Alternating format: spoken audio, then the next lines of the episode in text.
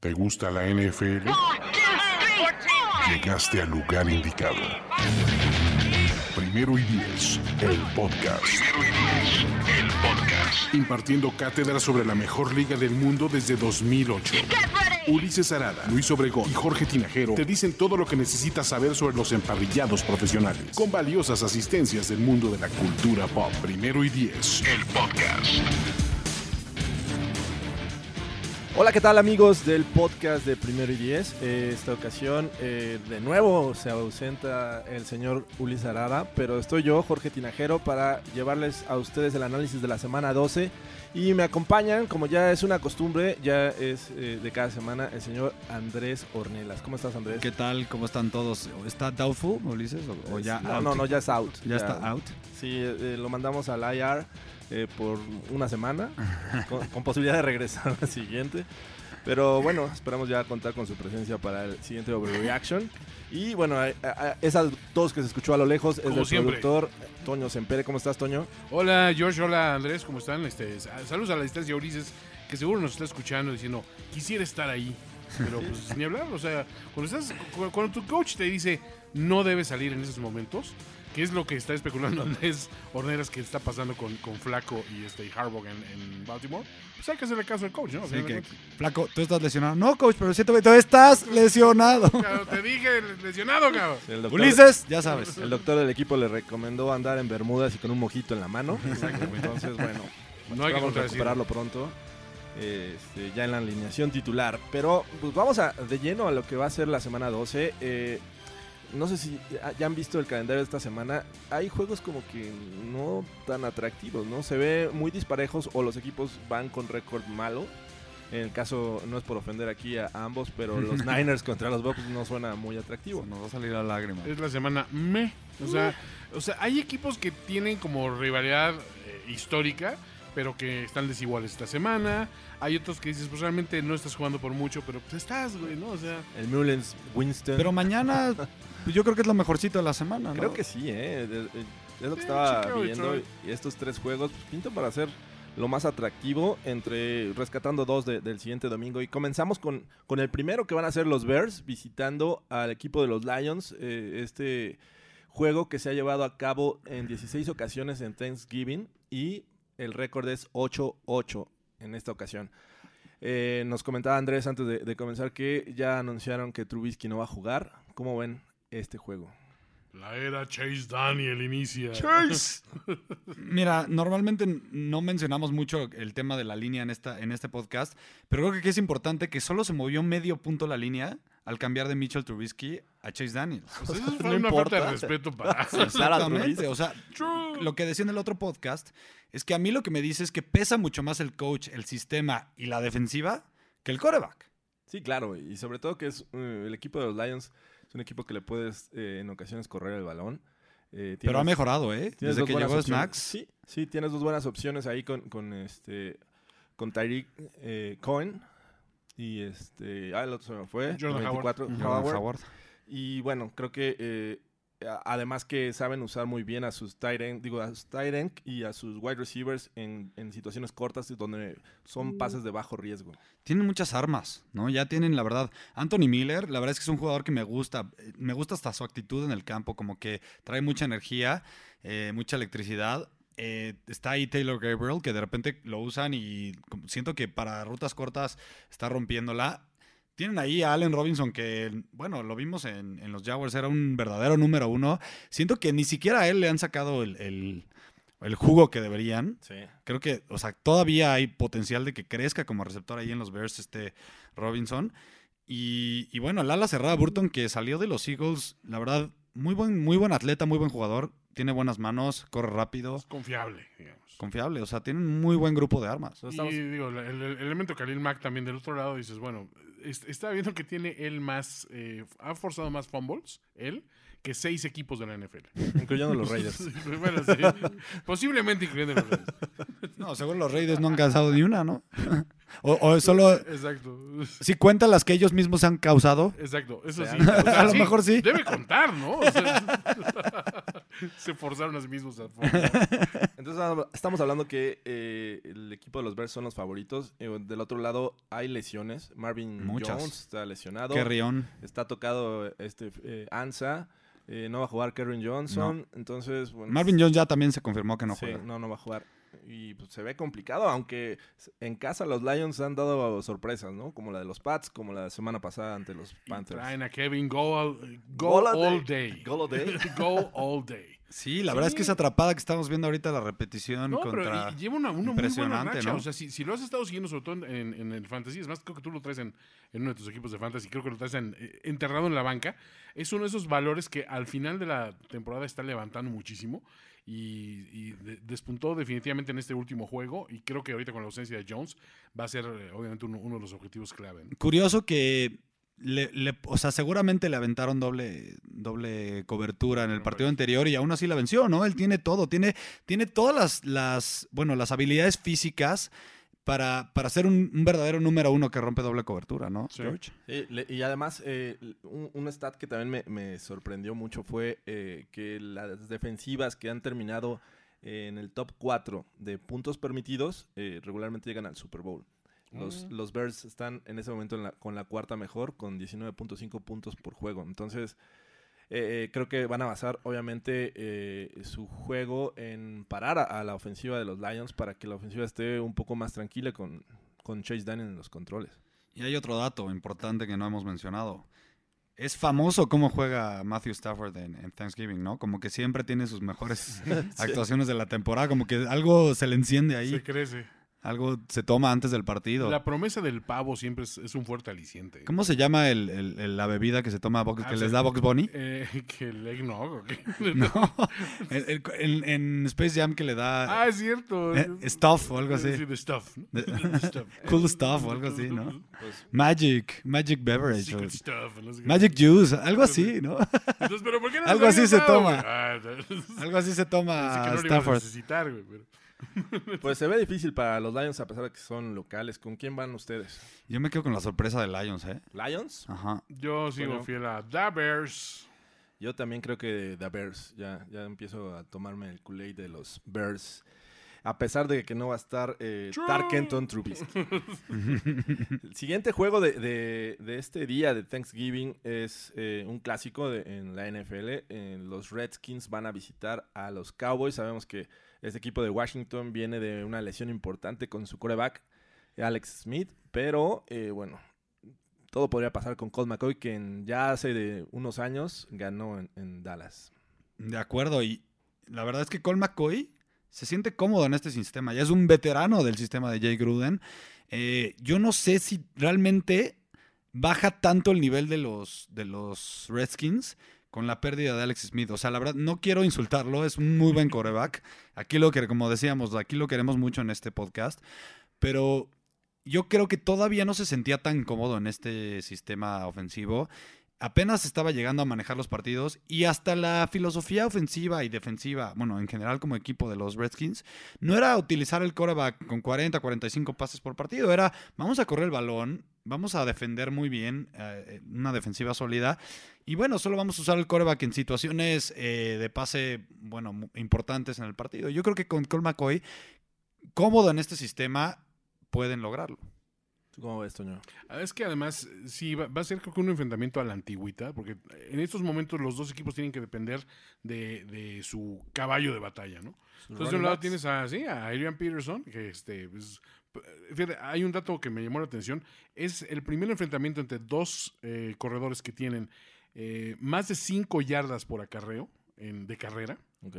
Desde que se enfrentaron, este, ¿cómo se llama? Terrell Davis y Amit Smith en la semana 2 de 1998. Sí, recuerdo ese juego. O sea, 20 años. Entonces estás hablando que, que digo, hay, digo, eh, analizas a, a- tanto a Peterson como a Ezekiel Elliott, obviamente Peterson con mucho más kilometraje en el odómetro, pero este, pero Ezekiel Elliott está teniendo una temporada brutal y muy a la callada, ya ahorita está situado como el, el running back número uno, incluso por arriba de Todd Gurley, ¿no? Sí. Entonces creo que vamos a ver así a, a la antigüita, o sea, eh, una batalla en las trincheras, en las trincheras, y donde puedan librar un poquito el, el juego aéreo, se va a ver. Ahora, está muy optimista Jerry Jones y ya dijo que eh, está hablando del, del, del Amari Effect, ¿no? Amari Cooper. ¿Qué tal? O sea, cu- ¿cuándo habías hablado del efecto Amari, güey? O sea, que es la cosa más extraña, güey. A, a mí se me hace un poco este eh, atractivo, bueno, más bien, se me hace muy atractivo, sobre todo cuando las defensivas estén en el, en el terreno de juego. Los Cowboys están jugando muy bien a la defensiva. Washington le tiene que apostar a, detener el ataque terrestre de Ezekiel Elliott. Creo que ahí está la clave. Eh, cualquiera de los dos que pueda mermar el juego terrestre de- del otro equipo, creo que tiene la oportunidad de ganar. Un, un dato ahí que, que también había leído es que Redskins es el único equipo en este momento con récord ganador que tiene un diferencial negativo en puntos. Es Oh. decir, le han anotado más de los que... ¿Cuántas han veces anotado. pasa eso, no? Se ensañan con ellos, digamos. Eh, la verdad, mira, yo creo algo. Yo creo que los Cowboys están limitados. ¿Están limitados a qué me refiero? Tienen solo una fórmula para ganar. ¿Cuál es su fórmula? Ya la dijiste, Toño. sí. Vamos a correr el balón. Su defensiva, la verdad, mis respetos. No, o sea, impresionante cuánto ha mejorado este año. Van Der Esch se me hace un jugadorazo. Creo que ya ahí ya encontraron el futuro y yo creo que ya se van a deshacer de Sean Lee. Hace mucho que no cantamos la- la- el tema Gracias, gracias, Andrés. es que no, ya es Van Der Esch. Ya tienen que buscarle canción a Van Der Esch. Uy, no, no, no, no nos descuerda, güey. Esto va a acabar Sí mal. la güey. podemos sacar, ¿eh? La verdad es que mm, me encanta cómo juega este jugador entonces. Y bueno, esa fórmula, ok, puede ser efectiva, pero en tantito no le sale algo. Y bueno, hemos visto que pierden contra los Titans, que pierden partidos en teoría y en papel ganables, ¿no? Entonces, si, lo- si alguien puede frenar o al menos limitar tantito a Ezekiel Elliott, son los Redskins que han jugado muy bien a la, a la defensiva. Eh, de visitantes, han, han permitido creo que 76 yardas terrestres, Sí, que es, es la mejor marca de Era la liga. una, era una de las mejores defensivas contra la, la carrera, eh, es cierto. Y también es cierto que eh, la semana pasada mencionaste que la línea de- ofensiva de Redskins estaba pasando por muchas lesiones. Y bueno, cuando se lesionó Alex Smith, inmediatamente dije, Andrés Ornelas, lo, lo dijiste. Sí, ahí estaba. Y ahí están las consecuencias. Oye, pero regresa a lo mejor Trent, Trent Williams. Williams está cuestionable. Pero Digo, es sería- una, o sea, sería un, un cambio diferente, Claro, claro. importante para los Redskins. Y lo que mencionaba Toño, a Mari Cooper, eh, es muy probable que enfrente a, a Josh Norman. Ese va a ser un, un buen duelo. Pero bueno, depende de, de qué DAC veamos este jueves. ¿Qué versión? ¿Qué, qué versión del DAC vayamos a ver? Eh, sin duda, creo que eh, de los tres que va a haber mañana, se- me hace el más atractivo. Yo creo que es el típico partido que pierden los Cowboys. Sí. Yo no sé. Pues ojalá y tengamos buena eh, alimento el día de mañana para ver este juego. ¿Con quién están? Lo, ya lo acabo de decir, me quedo con los Redskins. Híjole, a mí me cuesta mucho trabajo, pero creo que voy con Dallas. Sí, yo también voy Cowboys. Creo que eh, eh, jugar en casa, ya perdieron en, esta temporada con ellos. Creo que no lo pueden permitir. El factor Colt McCoy le va a afectar un poco a Washington. Creo que los Cowboys ganan. Y bueno, ya para eh, terminar en el día de acción de gracias, tenemos un último juego que se acostumbra ya desde hace mucho tiempo, el tercer juego, que ese sí no es el tradicional, van cambiando las sedes. Se enfrentan nada más y nada menos que los Falcons, que vienen de perder con los Cowboys, eh, ante el equipo más hot, más caliente de la NFL, que son los Saints. ¿Cómo, cómo ven? A la este hora de programar este juego, al inicio del año se veía como que, güey, ¿qué, qué forma de cerrar, ¿no? Y te dices, los Saints, y bueno, y a ver qué, qué hace Atlanta, ¿no? Digo, Lo intenté hacer Échenle ganas a Atlanta, todo este rollo. Vienen, vienen muy tocados a la- por las lesiones a la defensiva. Este, no los hemos visto cuajar tampoco con el juego terrestre, pese a que Tevin Coleman arrancó bien ante la ausencia de Devonta Freeman. Y de repente, como que ya le pusieron el freno de mano y se acabó un poquito la creatividad. Sin embargo, Julio Jones está creciendo muchísimo. O sea, ahorita trae la racha más larga de, de juegos de más de 100 yardas eh, por recepción en la NFL, después de que Adam Thielen ya la, la dejó ah, vacante. Lleva cinco semanas consecutivas superando las 100 yardas. ¿no? Entonces, pues, es, es, es lo de los pocos pluses que podemos mencionar, en lo que al menos creo que vamos a ver show aéreo, ¿no? O sea, Sin duda. Sin duda, la- eh, si alguna motivación le queda todavía a los Falcons este año, porque ya saben que están fuer- fuerísima de los playoffs, es ganarle a su gran rival, ¿no? Entonces, al menos yo creo que esa va a ser eh, la parte interesante de este duelo, que los, los Falcons van a decir, ok, este es nuestro Super Bowl, tenemos que ganar este partido nada más por... Pues ahora sí que por orgullo, sí. eh, para demostrar que sí, que sí seguimos siendo un buen equipo. Eh, Y mira, con todo y sus lesiones, la defensiva ha mejorado últimamente. La semana pasada contra los Cowboys, pues permitieron, ¿qué? 19, ah, no, 22, puntos. Eh, mira, hay, algo interesante que yo pensé, ¿no? Tuvieron todas estas lesiones graves de sus dos safeties, Dion Jones, que ya regresó, que también es un tema importante. Estos jugadores que entran son jugadores no muy conocidos que no tienen mucha experiencia. Entonces, también tardan semanas en adaptarse al sistema defensivo del coach Dan Quinn. Ya después de unas dos, tres semanas, ya se sienten titulares. Ya saben y ya se saben ese sistema perfectamente. Entonces, mejoran, digo, con todo y que no van a ser los mismos jugadores, sin duda han mejorado sus números. Y fíjate, eh, fíjense en los números, la defensiva de Atlanta ha mejorado en los últimos tres semanas. Lástima que ahora se les presenta enfrente pues, una ofensiva que a ver quién, que nos para, ¿no? Que no deja de anotar al menos 40 puntos, ¿no? ¿Qué tal la semana pasada? Cuarta y siete, ganando por 30 puntos y, ¿por qué no? Vamos por ella y eh, touchdown con Alvin Camara. Yo creo que le dieron un contrato ahí, este, una cláusula al, punter de, ¿sabes que no, no vas a entrar mucho tiempo, haznos un descuento. Este, estos equipos ya se enfrentaron en la semana 3 el resultado fue 43-37 en tiempo extra. Creo que eh, es el juego, digo, ya perdieron los Saints el primero de, la temporada, pero es el juego que más cerca ha estado de, llevarse la derrota. Eh, este fue en Atlanta, ahora va a ser. De hecho, yo, si no mal recuerdo, yo creo que merecía Atlanta un poco más, ¿no? Sí, sí, sí. Y, bueno, al ser una rivalidad divisional, creo que no va a ser tan, tan. Bueno, la diferencia no va a ser tan grande. Sí, sí creo que ganen los Saints, pero eh, van a estar cerca a los Falcons de, estar ahí a, una serie ofensiva, más o menos. Pues puede ser que sea un shootout ahí súper interesante. Eh, yo de todas maneras me iría por lo seguro y por los Saints. Yo ya me fui por dos sorpresas, ahora les toca a ustedes. Sí. yo, no creo que, los Falcons ganen. Este. Más, bien, más bien hablemos de, 80 puntos altas o bajas. Ándale, eso, eso me gusta. La línea de 60, ¿no? ¿Está en 60? 60. No, yo que se rompe, ¿no? O sea, digo, ahorita en estos momentos los, los Saints llevan tres juegos consecutivos de más de 40 puntos. Sí. Y eso los empata, creo que con otros tres equipos en la, en la era moderna de la NFL, ¿no? Entonces sería, pues, extender esa racha y sí, sí tienen con qué. O sea, también, o sea, las otras defensivas que han eh, enfrentado no eran superiores a la de Atlanta. El único factor aquí, como dices tú, es el orgullo. ¿no? Digan, ¿sabes qué? Nos vamos a, a morir en la nieve porque este no es Super Bowl, pero fuera de eso sí veo que los Saints se llevan y que va a haber puntos fuertes de los dos. Aunque la defensiva de los Saints creo que también es de las que ha mejorado. Sí. Eh, los Falcons en los últimos dos juegos no ha rebasado los 20 puntos. Entonces, eh, ahí tengo mis dudas. Preocupante. Fíjate que yo noté un problema de Atlanta eh, específico que, que, le notábamos el año pasado muy seguido cuando, cuando pensábamos en ellos como un equipo con muchos problemas. Y era esta tendencia de que cuando llegan a zona roja, no convierten. Y llevan las últimas tres semanas, les está pasando lo mismo. Digo, Matt Ryan, ¿cuántos eh, field goals tiró la semana pasada? ¿No? Como cinco o seis. La semana pasada anotaron fuera del, Red Zone y solo llegaron una vez eh, dentro de la yarda 20 y este, no pudieron anotar. Entonces, sí, están pasando la ofensiva, yo creo que por más problemas. Eh, igual Boy Saints, pero creo que no van a anotar muchos puntos los Falcons. Saints. Saints. Saints. Bueno, y vamos ya a los juegos del domingo. Vamos a tener uno eh, que luce atractivo a pesar de que eh, ambos no han estado con altibajos. El equipo de los Seahawks va a viajar a Carolina para enfrentar a los Panthers. Suena bueno este juego.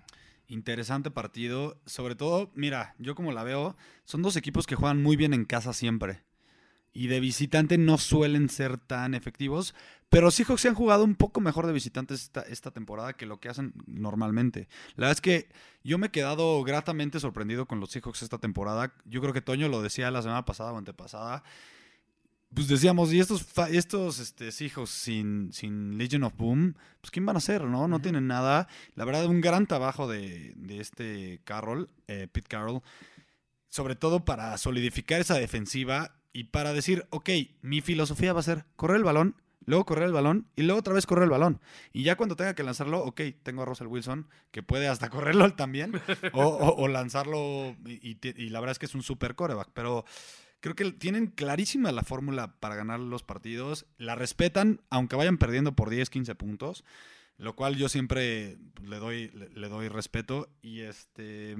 Y pues me gustan los Seahawks, pero, pero yo creo que Carolina en casa sí es un equipo bastante difícil de vencer. No sé cómo la ven ustedes. De hecho, de hecho, los Panthers van invictos en casa, no han perdido. eh, y los Seahawks han ganado tres veces eh, fuera de, de casa. Aunque los equipos pues, no son eh, como una referencia. Le ganaron a Arizona, eh, en- a los Cardinals en Arizona. Le ganaron a los Raiders en Oakland y le ganaron a los Lions, cosa que los Panthers no pudieron hacer. Pues mira, yo lo que veo es que del, del lado de, Seattle está, está dicho todo, ¿no? O sea, es un equipo que está confiando en el juego terrestre. Eh, ya han tenido tres jugadores distintos con, con más de 100 yardas en la temporada, lo que te habla de que están eh, echando mano del que está disponible y el que está más o menos funcionando, y a ese le dan, le dan juego, ¿no? Este, Russell Wilson incluso está, está teniendo un porcentaje elevadísimo de touchdowns contra intentos. Son un touchdown por cada 9.8 pases. Eso te está hablando de que sí, realmente están cuidando, cuidando, cuidando el balón e int- intentando equivocarse poco. Y del otro lado, es curioso que un equipo con marca de 6-4 esté siendo liderado por un coreback que trae su mejor temporada estadística, incluso desde la temporada del MVP, ¿no? O sea, Sí. Cam Newton, los números que trae están impresionantes, o sea, todo muy bien, pero el equipo no está cosechando las victorias al ritmo de su performance. ¿no? Totalmente. Y la verdad es que ahí tenemos que aplaudirle muchísimo a North Turner, ¿no? Lo que ha hecho sobre. Exacto, lo que ha hecho sobre todo con la, con la precisión de, de Cam Newton, porque Cam Newton yo creo que en- al- eh, por toda su carrera ha sido un quarterback famoso por ser una super atleta, Superman, que le falta siempre precisión, siempre a lo mejor completa 58, 59% de sus pases, y esta temporada creo que está completando 65, la verdad, pero se le nota en cuanto a sus pases, se le nota en cada partido, y está corriendo, pero ya nada más cuando lo necesita. ¿no? Ok. No nada más. eh, O por esquema. Sí. o por esquema, exactamente. Antes era como primera lectura, no está, corro. Sí. Ahorita como que más paciencia, ¿no? Sí, sí, sí. Y, este, y se está viendo en las estadísticas de sus wide receivers. Eh, en recientes eh, juegos ha destacado DJ Moore. Pero a pesar de ello, creo que eh, Devin Funches es el, ¡El Funches! Funches es el líder actualmente con 516. Pero el que le sigue es Chris McCaffrey. Eh, ¿No creen han- que, que ya DJ aire. Moore ya se robó el, el WR1? Debería de, porque aparte tiene más el sí. molde de un, de un, Sí. de un wide receiver 1. Claro. Yo sí veo a Funches como un, un gran número 2. Un, ex- un perfecto número sí, dos. O pero, sea, es pero no, es- no tiene el protagonismo un- un 1. perfecto receptor de posesión Exacto. que te puede mover las cadenas, pero ahí tienes al explosivo del otro lado. ¿no? Exactamente. Sí, yo, yo así lo veo. Creo que es la dinámica que deberían aplicar. Y obviamente toda la dimensión que da Christian McCaffrey Sí. este, recibiendo desde el backfield es, es impresionante, ¿no? En todos los Y, y es que el tema con eh, DJ Moore, en su altura No le no ayuda. le ayuda un poco. O sea, Exacto. O sea, mide eh, 1.80 y. Funches 1.93, es un objetivo mucho más grande. Sí. eh, que llama mucho más la atención de las defensivas secundarias, pero bueno, finalmente Es Moore como- ha aprovechado eso. Es como cuando los Dolphins traían a, a Chris Chambers y Oron de Gadsden, ¿no? Chambers era el número uno, hacía atrapadas espectaculares y era y era el chaparrín. Y Gadsden, que era el gigantesco que decías, este cuate tiene el físico para esto, era el de posesión, ¿no? Entonces, pues, bueno, está bien. O sea, Sí. Sí, yo creo que es buena fórmula y la verdad es, ya lo dijeron, ¿no? La, la, otra, la dimensión extra que te da Christian McCaffrey, la verdad, cuando lo, me acuerdo que cuando lo draftearon los, los Panthers, ¿cuántos eh, especialistas, entre comillas, decían, no, este es un corredor para de gadget, de tercer down? Y ya vimos que No no, es- yo creo que es el molde, Christian McCaffrey es el molde del corredor moderno, del corredor que lo puede hacer todo, que puede salir por un pase, que lo puedes poner inclusive en el slot, puede correr por el medio de los tackles, porque lo hemos visto hacerlo. La verdad, qué jugador. Se me hace un jugador muy explosivo que sí causa diferencias en ese equipo. Ahora, eh, del lado de los Seahawks, el juego terrestre ha crecido también bastante. Eh, Chris Carson está jugando bien. El novato eh, eh, Rashad Penny Rashad Penny. también últimamente se le ha visto mucho mejor. Y bueno, ahí no hay que olvidar que Russell Wilson en cualquier momento te puede avanzar.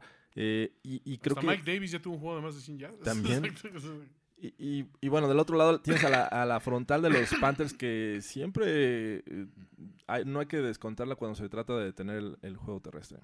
Oye, una pregunta. ¿En dónde, o, sea, qué otros, eh, eh, digamos, coordinadores recuerdan a ustedes en el panteón de grandes coordinadores ofensivos o defensivos y pésimos head coaches? Porque ese, Uy, ese- esa, esa ala del Salón de la Fama debería llamarse el ala North Turner.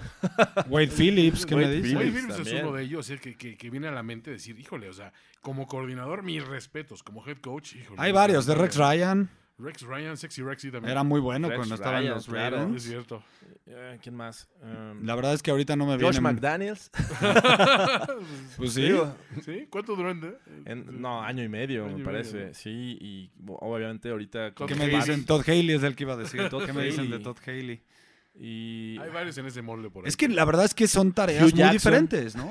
Hugh. With or without you. O sea, finalmente un coordinador es una especialidad, e- es un especialista, Sí. ¿no? Y un head coach, o sea, no fuerzas por ser un bu- buen coordinador, quiere decir que vas a ser un buen head coach. Exactamente. Este, Mike McCoy. No, sí, sí, si le rascamos Hay encontramos varios. ¿eh? Que Mike McCoy ya ni buen coordinador es, pero... No, Pero ya se le acabó. solía ser. Dick LeBeau. Y bueno, para, para terminar, ¿cuál es su pick de, de este, de este encuentro? Yo quiero ir con Carolina. Yo también yo me voy con el local. Yo también creo que ¿Sí? lo- los ¿Hay apoyo. consenso? Estoy con Panthers, todos de acuerdo.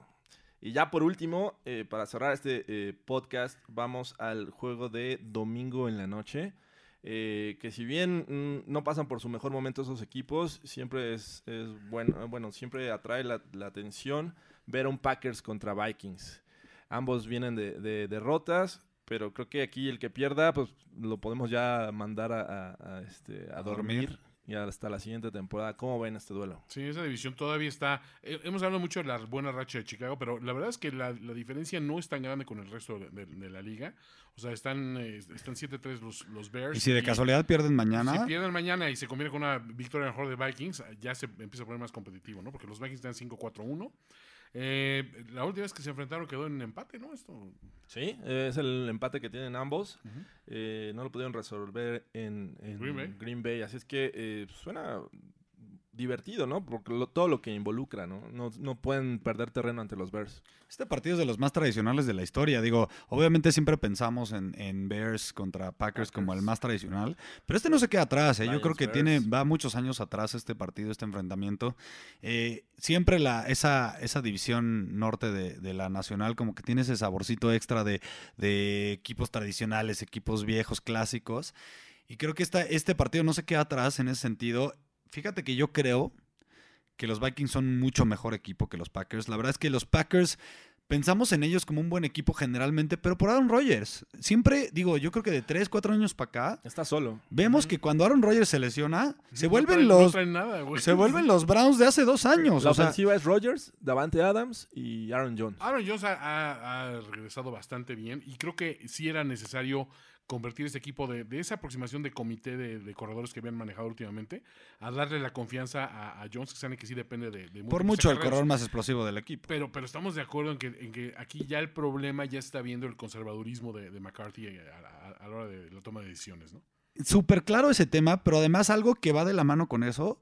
Fíjate que yo siento que Aaron Rodgers ya no está en el mismo canal con, Ma- con Mike McCarthy. No, de hecho ya se No, vio, ya ¿no? O está sea, roto. Exactamente. Yo creo que, mira, de por sí nunca fue como el match perfecto. Sí, ¿no? Yo creo.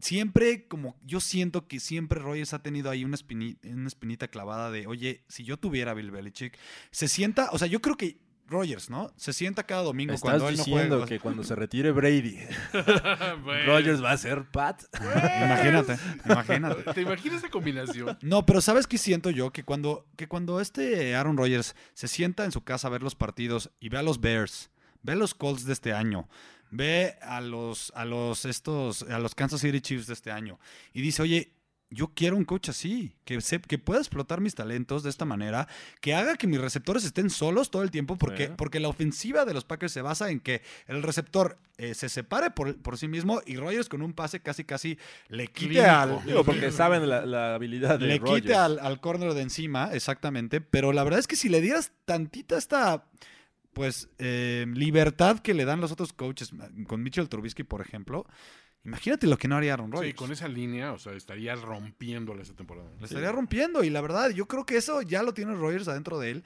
Él ya va a pedir al final de año que por favor McCarthy se vaya a, lo- a, no sé, a, a los Browns o yo Front qué sé, office o algo a así. front office, este, y, y- y que le consigan un coach así eh, de estos modernos, ¿no? Sí, sí, sin duda. Y del otro lado, bueno, siempre, eh, tengo esa duda con, Kirk Cousins, eh, que en juegos prime time suele bajar mucho de Not nivel. for. Eh, sí tiene buenas opciones en el juego aéreo. En el terrestre están padeciendo ahí con la Tavis Murray, con Dalvin Cook, no están dando lo que se esperaba y pues yo creo que ahí está la clave, ¿no? Si pones en que un, un juego, bueno, el- este juego depende de Rodgers o de Cousins, obviamente te va a llamar la atención Rodgers, pero bueno, aquí es más el juego en equipo de los Vikings, depende del juego de equipo. Si, si logran acarrear bien el balón y es hacer clave. jugadas efectivas por aire, creo que tienen posibilidades de llevarse el juego. De acuerdo, yo creo que Dalvin Cook pesa demasiado en, en- en, pues en los resultados de este equipo, más de lo que se piensa generalmente. Y yo creo que sí, que aquí el factor X es si Dalvin Cook tiene, no sé, entre 80 y 100 yardas, tienen mucho más probabilidad de ganar este partido, sobre todo porque están en casa, quieren controlar el reloj, quieren dejar a Aaron Rodgers fuera, de, Fuera. fuera en, la, en la banca lo más posible. Entonces, eh, series extendidas, ocupar mucho tiempo el reloj y siempre acabar en touchdown. Yo creo que esa es la clave para los Vikings. Sí. Sí, involucrar también un poquito más en la ofensiva a Kyle Rudolph, que lo venía, lo venía haciendo muy bien en años anteriores y este año se han olvidado casi por completo de él. Y sería una, una magnífica forma de, de asegurar posesión ¿no? en, en- en situaciones así. Sí, además tienes el, el potencial de tu defensiva con la que tienen los Vikings, que en cualquier momento podrían detener a los Packers y aprovechar del otro lado. Esa es la clave, aprovechar con la ofensiva de los Vikings. Y bueno, a todo esto, ya para terminar, ¿con quién están? Ay, me hace dudar ese tema de- del prime time que me acaban de decir, pero pues ni modo, yo me quedo con el de casa. Sí, creo que Vikings. los de casa llevan un ligero edge, aunque después de ver la, la- la triste derrota, que- porque la verdad debe haberle dado coraje a, a Rodgers, haber jugado como jugó y ver que el juego simplemente no se le daba, siento que este puede ser un statement de decir, voy a salir a morirme en la raya para que vean que soy yo el equipo y para que vean que, que tienen que invertir en mí. O sea, ya... Ajá, o sea, sí. no ¿O hay- no, no hay o no más. crees que también podría ser al revés? De, De oye, pues ya se me ¿sabes cayó esta Ya, temporada. esto valió, esto Mejor valió. ahorita y juego a, no- a no lesionarme. Pero 3, 4, 5, 1, no estás tan fuera. O sea, sí veo que el, el ímpetu competitivo de Rodgers se Eso me haría sí, raro verlo, sí. verlo bajando las manos tan temprano. Digo, porque al final de cuentas todavía hay, hay por algo por qué jugar, ¿no? Pero, fíjate, por... por, Pero por- ¿no crees que tenga en la parte de atrás de su cabeza sus dos lesiones de los años anteriores? Obviamente, eso tiene que pesar. Sin embargo, también es un prime time, ¿no? Entonces, y Rodgers en, en- en esos juegos siempre suele brillar. Entonces, yo voy a decir que hacen, dan la sorpresa y, y- y gana Packers. Pensé que iba a decir, después de la sorpresa, empate. Esa sería la gran sorpresa, otro empate, ¿no? Métele a- a- al, empate, Al empate, porque ahí sí te da como Oye, sí, 1500, ¿eh? yo creo. ¿no? Más Yo- 1500. Me voy a ir con la, la situación de que los Packers ya están rotos en, en el locker. Por dentro. en- y por dentro también, además. Y este, me voy con los Vikings. Ya están me- con un pie adentro del infierno. Coqueteando. Sí, entonces eh, tú fuiste Packers. Yo voy Vikings. Vikings, Packers, Vikings. Pues eh, vamos a cerrar este podcast con la ráfaga de Ráfaga, ráfaga, ráfaga, ráfaga de Pix. Presentado por Innova Sports. Innova Sports. Y recuerden amigos, eh, eh, llenar su quiniela en Innova Sport, eh, donde hay premios semanales y hasta un gift card de 25 mil pesos al final Oh. de la ¿Qué harían? temporada. ¿Qué harían ¿eh? ustedes con esa lana? No, imagínate, pues, obviamente tienes que este, ve- fundarte de, de- de ropa deportiva de la NFL. ¿Qué ¿no? preguntas con eso? Uniformas al staff completo de primero y diez, Andrés. Oye, Amigos, no, vénganse. me cae que yo sí voy a la parte de las gorras y las agarro así como... Así, ¿Cómo va? Así, creo que las he hecho todas. así. Ándale. Sí, sí, sí. O sea, sí, Yo, yo en lo personal colecciono gorras, Yo, yo entonces... también, o sea, yo eh, eh, siempre del equipo profesional de la ciudad pues, me compraba la, la gorra en cada visita, ¿no? Ah, está. espero que no te hayas comprado de Dallas. Eh, no, no, no- no he ido a Dallas. Fíjate, yo- yo ahí te- te- tengo un tema, yo prefiero comprar gorras, pero del college. Ah, ahí sí no tengo bueno. problema de, de usar La que sea. La que sea pero- Oye, ¿tienen equipo de college ustedes? ¿Quién? O sea, ¿le van a algún equipo Eh, en sí, los Satélite. Longhorns. La- sí, mis amigos de, de satélite. Yo No, soy este, Buckeye de toda la vida. ¿Buckeyes? Yo soy eh, Longhorn, sí. Who came? You. You. Me caen bien, me caen bien. Pero bueno, Bueno, pues eh, comenzamos con el, el primero, eh, Chicago eh, contra Detroit, me voy sorpresa a Detroit. The Bears. The Bears. Eh, seguimos con Washington, Dallas, Redskins. Eh, dale. Cowboys. Eh, vamos con el Falcon Saints. Todos, Saints. todos Saints, ¿verdad? Sí.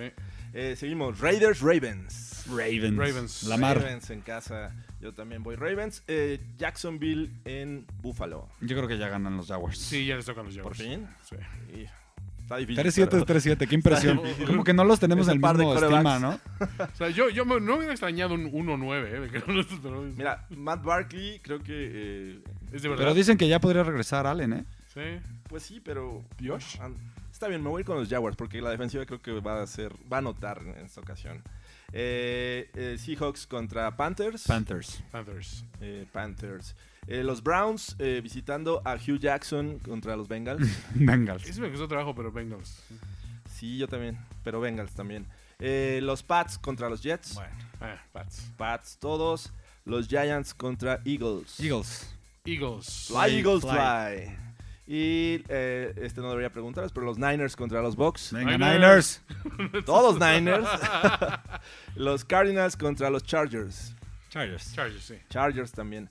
Eh, Steelers Broncos, por favor, señores. Yo, Yo creo que no frenan los Steelers. No, ¿no? No. difícil frenarlos. híjole. ¿Tú sí bueno. estás con tus muchachos? La toalla me va a apoyar y, ¿Eso? y- y voy a ir con los Broncos esta ocasión. Y eh, Miami visitando a Indianapolis. Colts. Colts. Colts también. Y eh, Packers, eh, Vikings. Vikings. Y por último, el Titans, Titans, contra Texans. Me gustan los Texans a seguir ganando. Sí. Ganando, ¿eh? Por el octavo consecutivo. Bien los Texans ahí. Porque además no sabemos si va a jugar Mariota, ¿no? No sabemos, no sabemos. Digo, con Blaine Gabbert, yo creo que no hay chance. pues, aunque, aunque estuviera Mariota. A la Gabbert. A la Gabbert nos vamos. este son, sonó feo eso. Pero eh, nos despedimos. Muchas gracias, Andrés, Toño. Hasta Hasta luego. luego. Fue un placer. La celebración ha terminado. Let's rock, let's roll with house and soul. Primero y diez, el podcast. Primero y diez, el podcast. Más verdades, desvaríos y sinsentidos en la próxima emisión de Primero y Diez, el podcast. Conducción, guion y concepto. Ulises Arada, Luis Obregón y Jorge Tinajero. Producción y voz en off, Antonio Sempere.